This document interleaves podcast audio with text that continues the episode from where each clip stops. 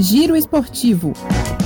As principais notícias do mundo da bola com Fabrício Farias.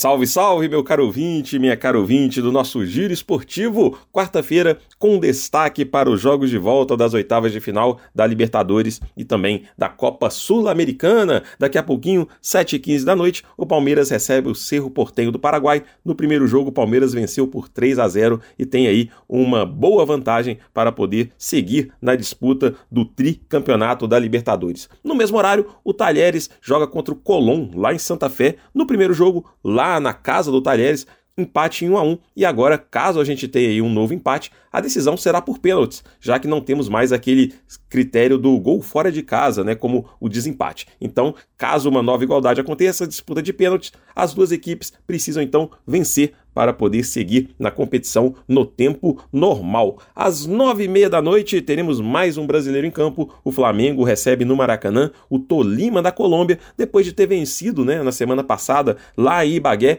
1 a 0 esse é o placar mínimo que o Flamengo tem, mas joga em casa Maracanã com certeza lotado e o Flamengo vai tentar confirmar a sua passagem de fase teremos mais um confronto argentino às nove e meia da noite, mas dessa vez colocando aí duas camisas pesadas do futebol sul-americano. O River Plate recebe o Vélez Sarsfield num confronto que tem aí cinco né, títulos de Libertadores, um confronto bastante pesado, tradicional. E no primeiro jogo o Vélez venceu por 1 a 0 na semana passada.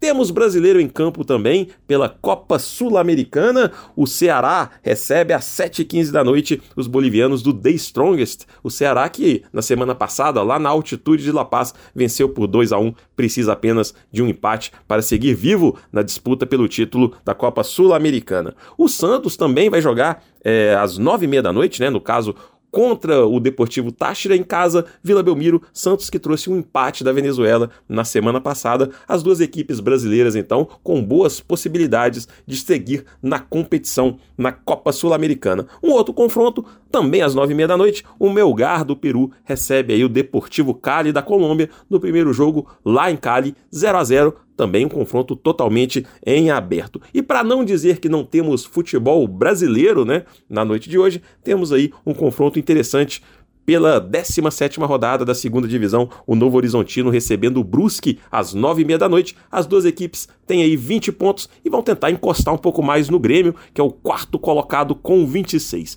Eu vou ficando por aqui e, claro, prometo voltar na semana que vem com mais um giro esportivo, trazendo as notícias do mundo da bola para você, torcedor, para você, torcedora. A gente se vê na semana que vem, de Belo Horizonte, para a Rádio Brasil de Fato, Fabrício Farias.